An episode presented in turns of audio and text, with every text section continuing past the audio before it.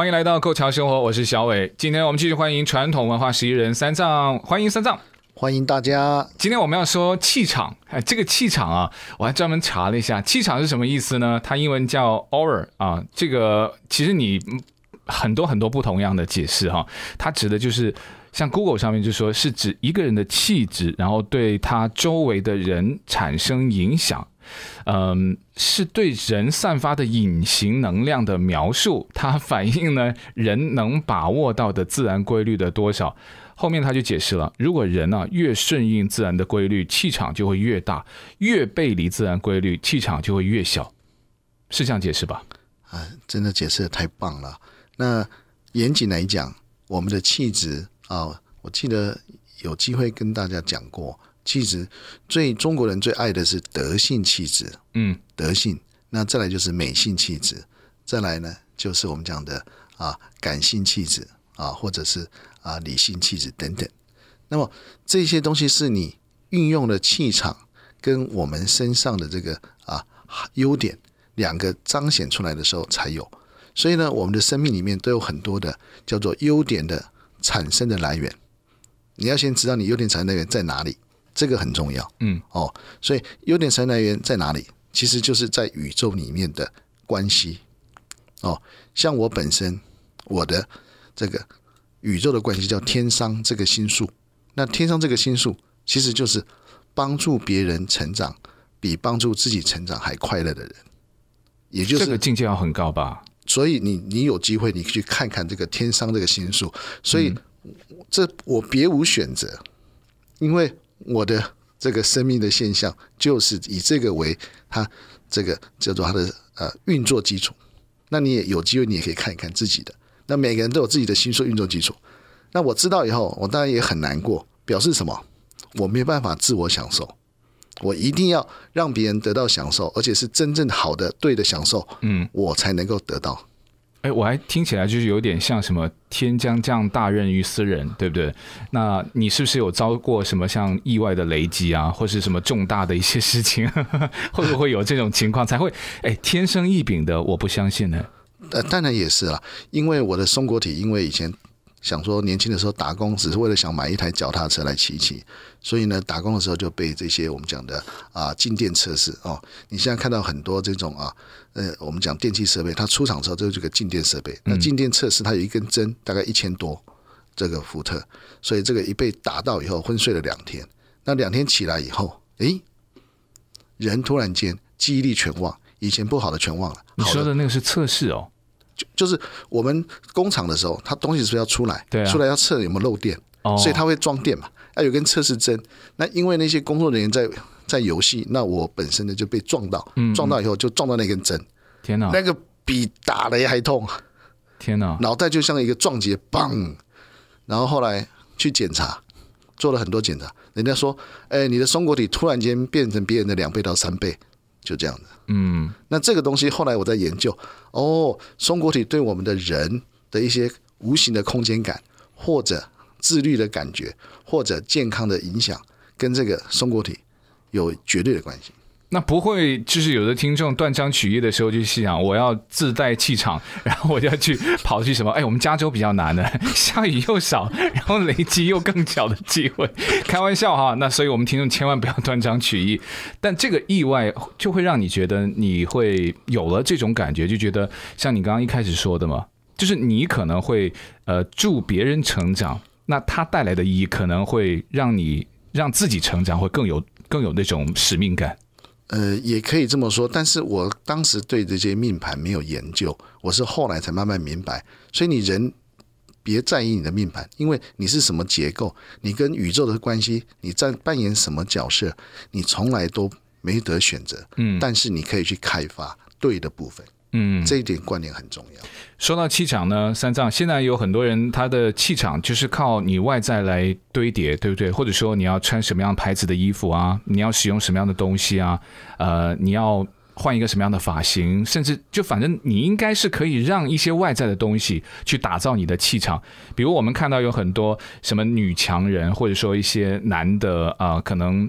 CEO 的啊，跨国公司的老板，他们往往那种气场，你第一印象就是看他穿什么、用什么，或者说他出行用什么样的一些交通工具嘛。那这种的气场又跟传统文化有什么关系？是不是我们可以做一些事情比较廉价了，或者甚至说它根本不涉及到一些特别物质的东西，都可以让我们自己能够建造自己的气场？呃，这个我经常跟大家聊天的时候，就是啊、呃，上次我记得在节目中应该有提到，如果你要学好气场，那你要先知道宇宙中或者地球上面它最有问题的气场在什么时间，因为是地球也是一个生命，嗯，所以傍晚的余晖、黄昏，还有这个水、这个海洋的涨潮，哦、你上次有讲过，对，这个很重要，嗯，这个是地球本身最糟糕的气场。哦，那个时候是最糟糕的气场。对，嗯，那你去欣赏、去接受它。你不要说开车哦，阳光打到我，嗯啊，好难过。先别想这件事情，你先接受这个地球、这个生命的自然现象。嗯，因为这个月月球这个跟地球之间的这个海水涨潮，也是他们彼此之间的一个纠缠。那这个纠缠是最重的，就是在黄昏以后。那这个东西你接受了，那你等于解放了自己身上的。类似的问题，为什么余晖就是什么？最后的能量，最后好的能量就到此为止喽，准备要进入另外一个状况，叫做黄昏，正能量会越来越少了。那接下来海水涨潮了，嗯，这个阴暗的感觉又要出来了，嗯，月光又要直接看，让你看得到了。这个过程你要先接受，而且就是那么短的时间，大概一个小时、两个小时，最多给你三个小时不到。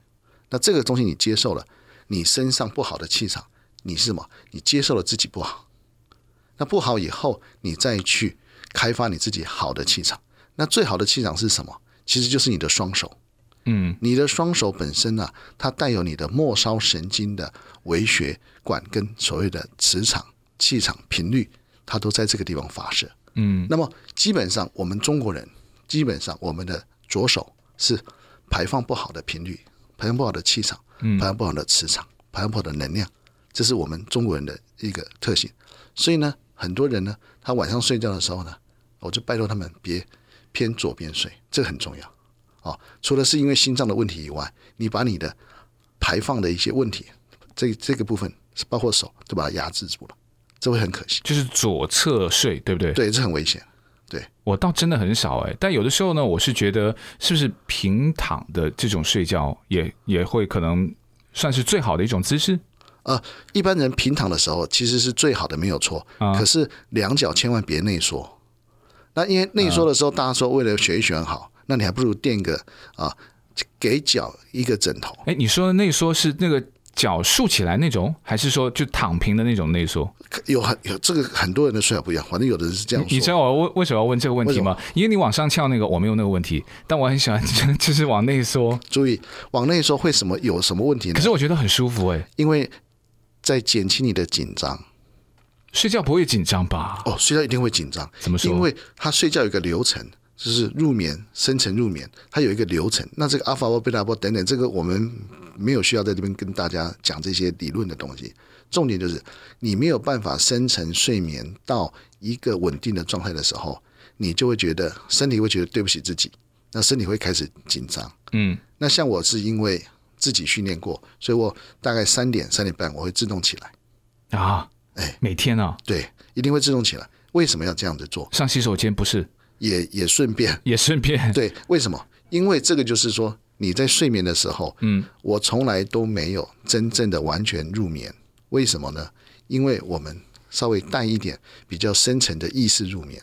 那意识入眠呢，就是一种叫做清醒的睡眠。哎，那这个好像跟一些传统养生，甚至像西方的养生学，他们都说睡眠的深度跟浅度，对不对？他们比较 prefer 的是那种深度睡眠。对，你最好就不要说什么中间要醒啊，甚至像你刚刚提到的，跟他们就是完全不一样了。不一样，因为我们中国人的杂念想法比较多，有些人是白晚上在睡觉的时候在想白天的事情。很多都是对，就是比较有责任心的，或者说他可能明天有一些重要的事情要处理。你讲的完全正确，对不对？所以我们这样子的朋友比较多。嗯，所以呢，我一般都是到早上的时候三点的时候呢，我先起来，先调整一下心心情。那我真正睡眠的时间是起来以后大概半小时做一下，嗯，继续做真的睡眠。所以我真的睡眠其实是大概是三点半以后。哦，那为什么会这样子呢？因为呢，大家呢睡眠品质不好的也不好了，嗯，睡眠品质好的也好了，在三点的时候，这个是一个转折点。所以为什么很多人他在睡眠的时候过了三点，他真没办法睡觉？那关键是你第一觉的时候是几点上床睡觉？呃，我第一觉平常大概都在十一点左右，十一点左右我就进去了。但我进去以后，其实我也没有睡觉，嗯，我就是平躺着，然后让自己的想法跟所谓的啊这个好的坏的，你一定要马上给它分开，嗯，所以一定会有很多想法，可是你坏的要赶快赶快移开。身上只留下好的想法，让这个想法留在意识里面，然后让它进入一种没有真正睡眠的睡眠状态。嗯，那这个呢，我告诉你，真的可以回春。听起来就好像睡觉也会有睡觉的气场。对，对对，因为因为这种气场，有的人就是。睡的时间也不少，可是他每天早上起床，你就发现，不要说气场，连精神都没有，因为他想的都是没办法睡觉，要不然想的是明天早上的事情。你觉得他有办法接受自己在睡觉的这种工作吗？是没有办法的。嗯，所以我们要慢慢的调整我们的一种啊、呃、行为，就是睡觉并非是睡觉，睡觉其实是一种工作。那对于你说像什么三点多、三点半起床的。你是需要调什么闹钟，要叫自己起床？因为我已经完全的是自动化了。那有的人可能又会说，那你可能早上不需要早起的。那如果对于早起的话，是不是要把它就是上床睡觉第一阶段的那个时间就要再往前移？那否则的话，他会觉得三点半到什么六点多要起床的，他会觉得很难过。对，所以每个人他都有一个最佳睡眠补眠的时间点。那我的时间点呢，就像您讲的。我的时间点大概是在六点到八点之间，嗯，那我要承认是这样子，嗯，哦，那有些人呢，他睡觉时间呢其实是十一点到两点之间，这个是最多的。他只要这地方就是他有进去睡觉，听说这个叫什么美容觉，什么养生觉，呃、对对对对，对对，就是十一点到两点，他什么肝脏啊、肾啊，就是在器官的那种 recover 哈，对，但是他也要他的身体细胞的时钟要配合他，嗯，要不然这个是强迫入睡也没有什么特别意义。但这段时间很重要，你这样只要有补眠过就好了，那我个人比较特殊，我在这段时间我就想办法把我的所有一切的想法调整到尽量都是正向的想法，嗯，这是很困难。那为什么要这样做？因为我白天要。有有时候看看朋友，有时候做做义诊，有的时候要冲茶给人家喝。我需要人家得到最干净、最轻松的感觉，所以我一定要把我的杂念在隔一天之前要把它清干净。哎，你真的有啊？你是想别人比自己想的要多？这这个就是没有办法改变。可是你人活得这么有使命感的时候，其实这种气场会不会用完呢？或者说，哎，人还是会累哦。呃，人其实还是会需要像，如果你说像充电池一样。我们需要去把我们的电或把我们的能量，对不对？分享出去的时候，那你自己也要吸收啊。我没有好的电能，我没有好的来源，那我怎么样能够源源不断的提供一些好的能量出去呢？呃，上次讲奥运的时候，嗯、我们就没有没有讲到这个部分，还记得吗？我本来要想、啊、对奥运，我想讲说，跟你讲说，这个奥运这些奥运选手里面，比方说跑马拉松的，对，他每天在干嘛？他在跑的时候在干嘛？他想到最完美的事情。你好像记得你说睡觉嘛，对不对？对，嗯、有的听说有的是说他边跑边觉得他是睡觉最舒服的那个时间，所以呢，他完全没有体力的耗损。嗯，一样的道理。我在帮忙别人的时候，在帮忙义诊的时候，你也晓得对方的某方面的气场也没有很好。嗯，那我要用什么心态？重点的，我只是希望他自己愿意变好，所以我就没有那一种投入的心态。那我冲茶的时候也一样，我会跟你讲说，你是要喝功夫茶，还是喝这个参禅茶，还是要喝好一点的哦，能够跟大地接地的地气的茶。嗯，那这个时候呢，我的想法都在跟茶叶它原来生活的环境有关系，因为茶叶是从地球的生命环境里面产生出来的，所以我都跟地球的生命怎样融合在一起。嗯，那把这个地球生命融合在，那是地球也是贡献给我们？我只是代替。地球做一个小小的人物，把大地的这个好的东西分享给大家。嗯，那这样有点什么？过水，所以服务别人的时候一定要记得，你服务千万不要记功记过，这样子。功过非由自己来认定，你就是真的把事情做好就好。嗯，就是动机要单纯一点，对啊就好了。如果刚才如果有一些的内容就觉得，哎，为什么你们说上一次说到什么啊，再上一次说到什么？如果你错过了的话呢，呃，我非常欢迎大家，我们构桥生活呢有 podcast 这个播客哈。如果你想听过往的呃这个内容的话，你可以重新，如果你有苹果手机，它就会在上面有自带它的那个 podcast 的那个 app 嘛，你就搜索“构桥生活”，那个“构”是 G O 英文的“构”，潮流的“潮”，构桥生活。可以看着标题，那我们过往的一些节目呢，都已经放在上面。所以，任何错过了的节目，如果你想重听的话，或者你想分享出去的话呢，欢迎可以呃免费订阅我们的这个播客 Podcast。当然，这个上面它全部都还有粤语的，还有国语的《构桥生活》都在里面。我们今天邀请到的是传统文化十一人三藏啊，跟大家聊的就是关于这个气场的问题啊。呃，说到气场呢，呃，我们。每一次在节目之前嘛，都会有一个小小的茶具哈。那我们有同事有时候也会经过，也会过来一起品茶。我就发现，呃，说到一个问题，呃，当然这个问题呢未必是真正的这个统计数据哈，但从我们周遭的人看起来，三藏就说，现在啊，像这种什么传统文化，好像都是你去义诊啊，或是你去帮忙的一些比较年长的人，他们可能会第一。以前一直都在享受过程中，或者说他现在也还在希望能够继续享受中，但比较少的就是，也谢谢你夸我年轻哈，但因为我跟他是有一些年代感，我也没有很年轻，但你就说还是有年龄差。喜欢传统文化或者说愿意接受传统文化的人呢，真的还是偏老龄。那我就跟三藏说，我说不是啊，我说传统文化倒不是说每个人都不喜欢不接受。更重要的问题就是他不知道从哪里去学，或者说，我好多时候是没有机会去接触这种传统文化。对，当然我们还是要先尊重一下啊这些啊长辈，因为长辈他们以前的消费兴趣真的太少，所以他们已经习惯接受这种模式，这是第一个，所以他们就没有什么太多的兴趣的延伸。那现在年轻人因为兴趣太多，他的专注力已经分散了。但是你想想看啊，如果这个世间全世界只剩下你一个人，那你会做什么活动？所以群居的活动呢，会影响我们所有的人。所以如果我们的群居活动里面带来一些一些所谓的使命感，或者啊一些啊必须感，然后跟这个我们中华文化呢有关系的时候呢，你就会产生一种极大的认同。那这个认同真的是需要时间培养。我也曾经这个喝喝茶的时候，旁边有年轻人，那年轻人呢？呃，就是边喝边划手机，他会不屑一顾吗？就是如果、呃、他也没有什么特别的想法，但是好像有点被长辈啊就逼来学学茶啦这些东西的，所以这样的人也会也是会影响到他对这种我们讲的文化的认同，所以这也是我们大家要努力的地方，怎么样让他觉得文化很新潮，这一点很重要。我也一直在想，而且文化要很实用。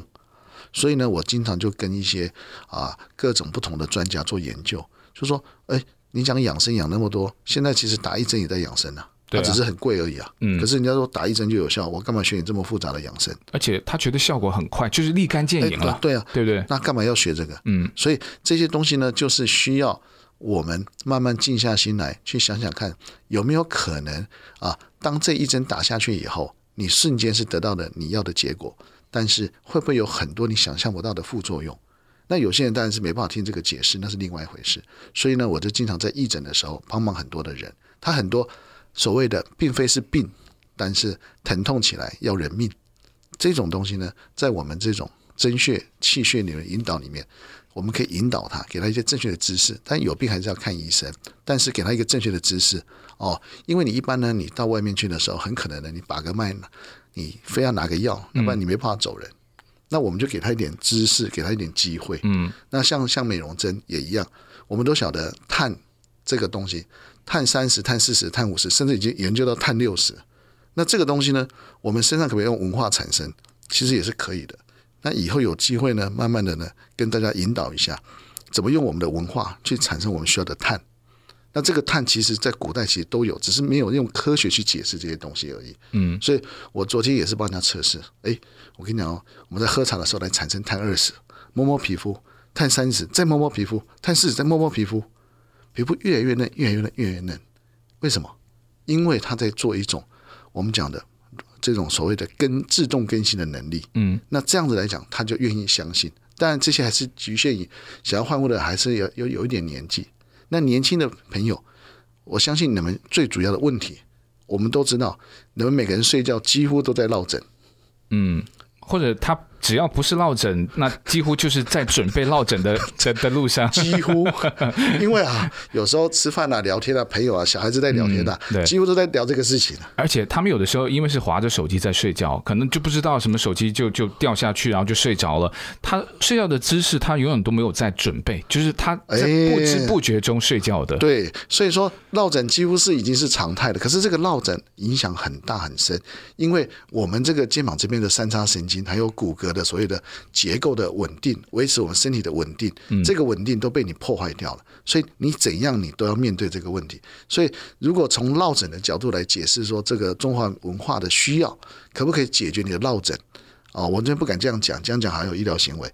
但是我们往这个方向，年轻人的时候，我们特别来研究落枕跟文化的关系。哎，我最近还看了一篇报道，就是最新的一个统计，现在美国的大部分成年人呢，都被背部、腰部还有颈部的疼痛所统治。就是说，接下来他可能有很多，就像你刚刚说的，他未必是什么因为有什么问题而产生的一种疼痛，他就是那种说不出来，就是痛要你命的。对，我不知道，就是啊，我的背部疼痛，然后我的腰啊，然后我的颈椎啊什么的，呃，那个我觉得真的有必要。但你。你刚刚说到一个，就是让年轻人或者说在没有那么年长的年纪的一些人，他也可以愿意有方法能够接触到传统文化，就是让他能够变得新潮，就有点像我们之前聊的奥运。奥运怎么能够让受众或者说参与的人更年轻化？那我就引入一些新潮的项目啊，比如说滑板啊、冲浪啊，然后攀岩啊，对不对？那我们可能一些老一辈的或者是传统观念的人，哎，看了这一届东京的奥运，他会觉得，哎，这个运动还蛮酷的哦。那看的人，那自然因为。你的这个受众本来他那个项目的一些受众就是年轻嘛，所以他们会加入到。那加入到的时候，那你要给方法给他去加入。比如说哦，我开一个奥运的项目，像到下一届的巴黎奥运街舞，哎，他也会入选到奥运。所以我就在想，我们能够让传统文化变得比较有新潮的味道，或者说我今天有一个概念，我不知道会不会对大家有帮助。就是说，如果你有传统文化在身，你的气场会不一样。可以这样解释吗？就是传统文化会让我们一个人看起来有一些不要的气场吗？这个今天由我们两个人来开始举办呐、啊，从现在开始气场文化奥运可以啊。哦，这文化奥运怎么比？怎么比？怎么比啊？泡茶？没有啦，骑马射箭。这个文化奥运啊，是一个一个概念，嗯，就是说你把文化当成是一个需要比赛而得到一种啊，最后会得到成功的一种想法，嗯，那这文化你要比什么？其实是比你的内在的一种啊放松，嗯，其实文化真正的意思是内在放松，所以在奥运比什么？其实奥运都比外面，对不对？比外面这些能力嘛。其实我们的文化奥运是比你里面，往你的身体里面比。比方说啊，你经过这个文化奥运的这种训练以后，你的这个五十肩啊、肩膀痛啦、背痛啦，哦，你找整脊师，大家都晓得整脊师永远都怎样需要找他。对对对，那是不是？哎，这次数减少了，这就是你文化奥运会得奖的理由。对对吧？所以往这个方向去着手以后呢，我们慢慢给你解释，你身上的这些气脉、气场、气场你打通了，气脉就会通。那气脉通了，你的身上就有那个痛、痛不通、不通的痛的这种概念。嗯，那这个时候你就可以开始做自我管理，这就是气场的自我管理。那这样自我管理以后呢，比方说你喝水，我讲个最简单的例子：为什么一个人喝水，他喝了两口、三口，如果你把它堵在嘴巴里面？你不要吐出来，那你觉得你会怎样？会回甘，回甘哦。你会，我这样子讲，你会闻到你嘴巴里面的臭味啊。哦，那你就晓得这个也是文化奥运我们讲的一一种啊。你怎么样把你的身上的气，把它变成好的香气？你在外面喷一堆有的没有的香水，可是你你喝完水就想里面都是。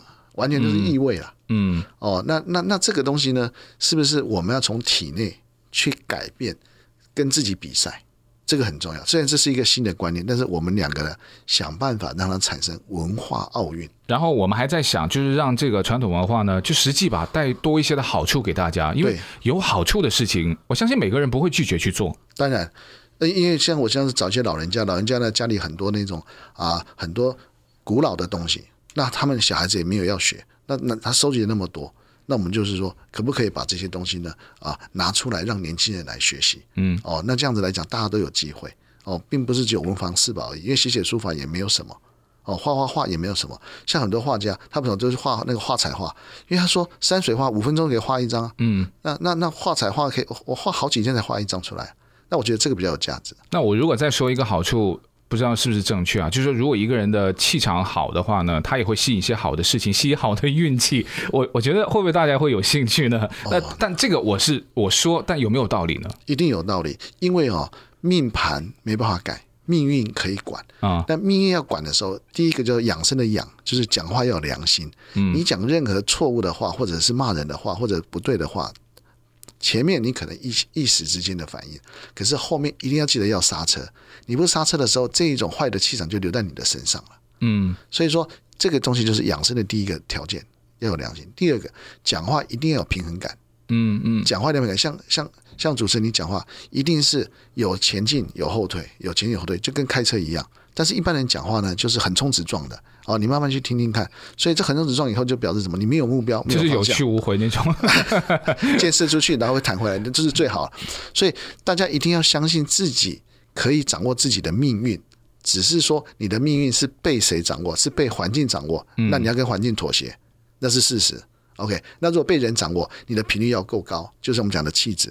嗯、哦，那如果你是被生命掌握，那就要恭喜你了，你身上的震荡能力要很强哦，所以这个很重要。嗯，如果今天呢，我们来聊聊这个震荡，生命的震荡，这也是需要奥运的，因为我们身体的任何的器官都必须要接受刺激，它才会做彻底的改变，然后减少它什么这个基因的缺陷。嗯，那那印度人他早就知道这一点了。他怎么去减少你的缺陷？所以阿育吠陀就这样延伸。